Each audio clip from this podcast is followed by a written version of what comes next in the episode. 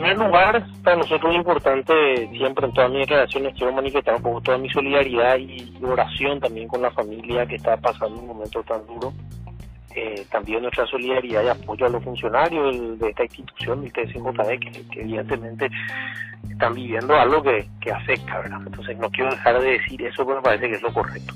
En segundo lugar, también decir algo sustancial, que es que nosotros creemos que la investigación tiene que ser rápida y tiene que ser eficiente, eh, principalmente en lo que respecta al peritaje, que eso sí puede ser rápido.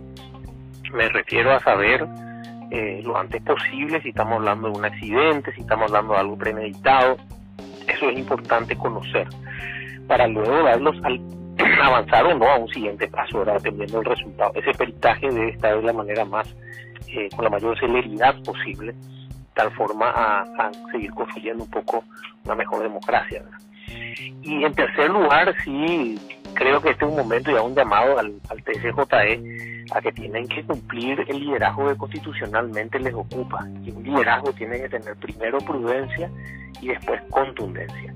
Hoy realmente eh, han fallado en su liderazgo. Hoy las declaraciones del ministro Pestar, pero también los otros ministros ante su ausencia o declaraciones un poco sueltas, no son las apropiadas para un momento de crisis como este.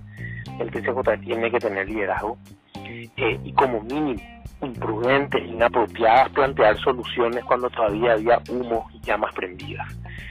El desdoblamiento de las elecciones implica romper un consenso político muy fuerte que se logró hace más de una década con la importancia de la simultaneidad para evitar el doble voto y que estructuras políticas ajenas a las diferentes instituciones formen parte y puedan torcer a la voluntad popular. Hay que tener mucha calma creo que el TSJ hoy no cumplió con el liderazgo que requiere. Esperemos que den un paso adelante y que en ese sentido, eh, con mucha tranquilidad, analicemos cuáles son las soluciones para mantener el cronograma electoral y hacer que esta democracia se respete. Afectaría evidentemente, eh, diputado, que se divida las elecciones porque estamos viendo una consecuencia directa a, las elecciones de diciembre, 8.500 máquinas totalmente destruidas. Evidentemente afecta, pero hay que ver cuáles son las soluciones. A eso me refiero, Vanessa. Yo quiero tener la prudencia que muchos actores políticos no están teniendo. ¿De qué estamos hablando? Se pueden comprar otras 8.500. Eso no es un gasto, una inversión. Es invertir en democracia, es invertir en la legitimidad de los electos. Cuando todos los miércoles en la Cámara de Diputados están dilapidando de manera populista eh, dinero público. Entonces hay que ver cuáles son las soluciones correctas y las soluciones que van a generar eh, una elección que permita legitimidad y credibilidad. Nosotros no podemos perder la credibilidad en nuestro sistema democrático. Eso nos va a afectar a todos los actores. Por lo tanto, creo que es importante que hoy los líderes tengan, como suelo decir y dije creo, primero prudencia, pero después contundencia en las acciones y en la claridad del mensaje que hay que transmitir tu percepción personal en cuanto a esto que incluso están diciendo también los, familiares, respetamos mucho también era el dolor que están sintiendo de este funcionario desaparecido, pero también de muchos actores políticos que, esto fue premeditado. Y yo no quiero caer en lo que yo juzgo de los demás. Yo no puedo ser imprudente hoy.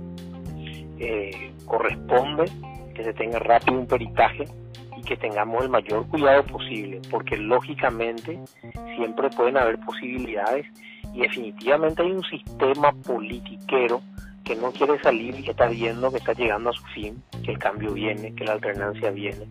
Y ahí pueden pasar cosas.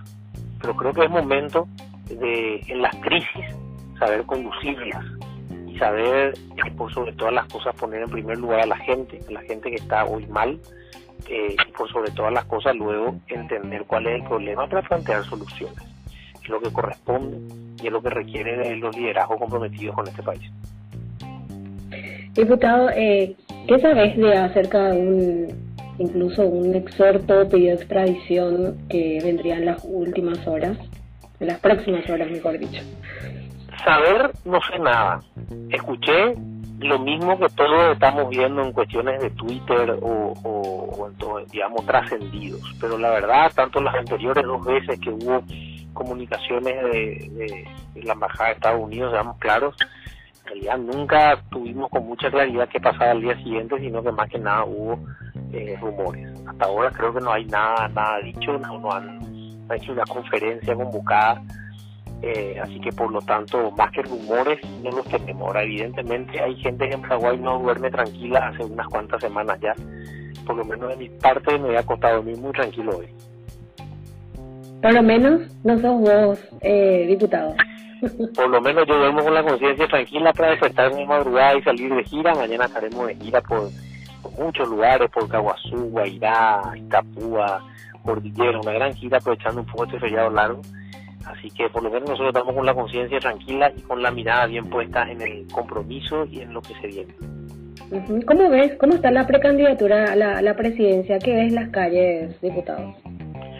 yo estoy firme, motivado, comprometido con un equipo que está cada vez más creciendo y con el espíritu de, buscar eh, mayor participación. Creemos que es importante que la gente vaya a participar el 18 de diciembre.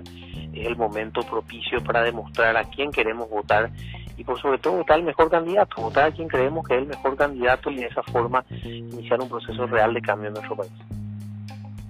Diputado Sebastián Villarejo, muchas gracias por atendernos.